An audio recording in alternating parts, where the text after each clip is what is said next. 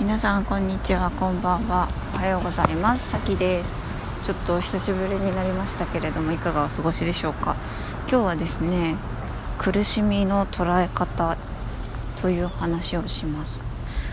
皆さん苦しんでますか？うん。どうでしょうか？私はですね結構最近苦しい辛いってことがあってでもね同時に思うんですよね、私は私はですよ。私ね苦しいこと全然やってこなかったなって思うんですよね。すごくまあ私は結構なんだろうな、まあ、楽観主義っていうのもあるけどでもなんか結局人に助けてもらってそんなに苦しいことがなかっ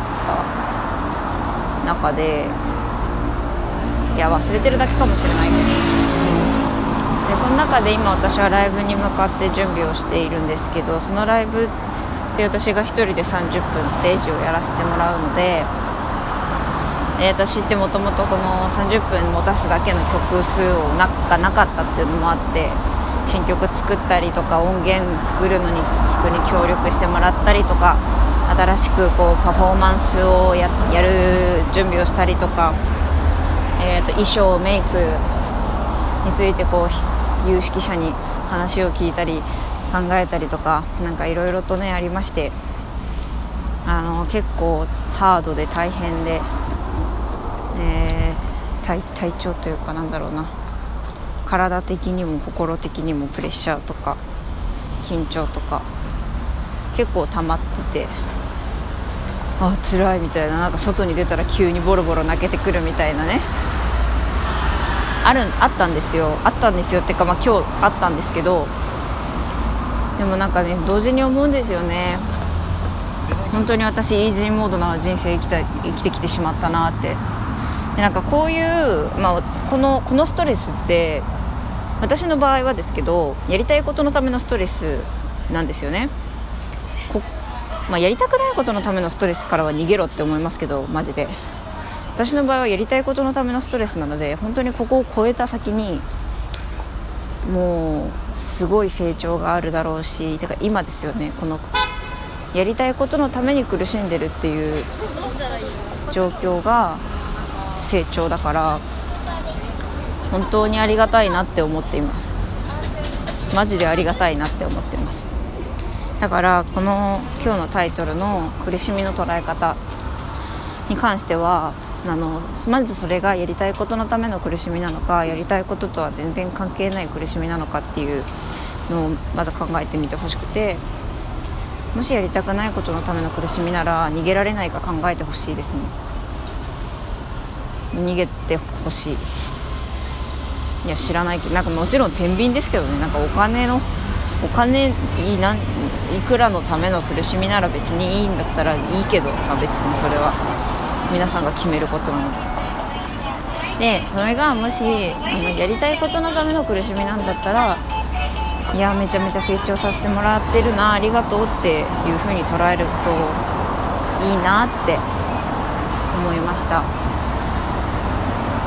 なんかやっぱり何かに挑戦している人しか人は応援できないし何かに挑戦しないと人に頼ることもできないから人に頼ることができて人に弱さを見せることができて助けてということができて初めて生まれるつながりだったり助けてもらうことで生まれる愛着だったり感謝だったりなんかいろいろ循環するものがあるからなんかその助けてっていうことに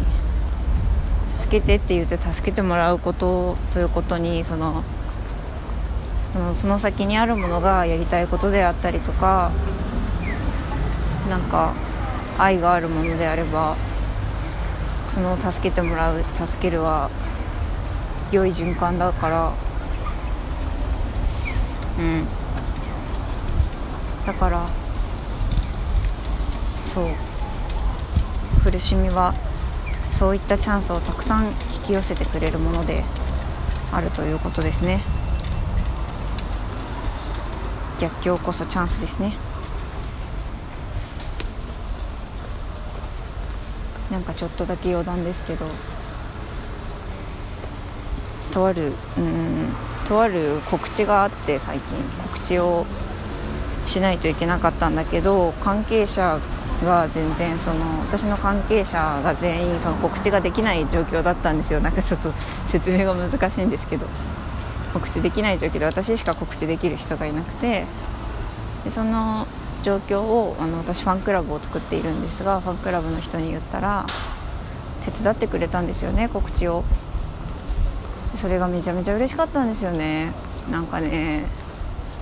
一人でがなんか一人寂しい心細いと思いながらやっていた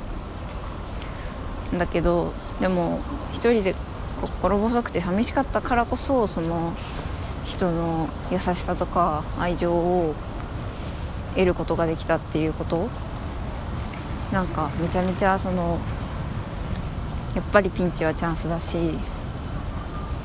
しゃがんだ分というかバネバネみたいにこうグーってこう潰れた分だけ跳ね返って大きくなって飛んでいくしっていうことをすごく感じたから私は今割と、うん、苦しいとか辛いとかそういったこともあるけれどもしかしその全てに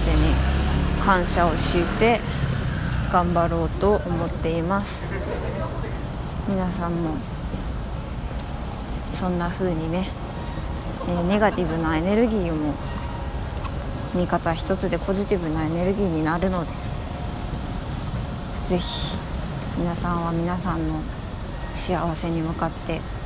歩んでいただければと思います。ということで今日も明日も素敵な一日になりますように。それではまたね。バイバーイ。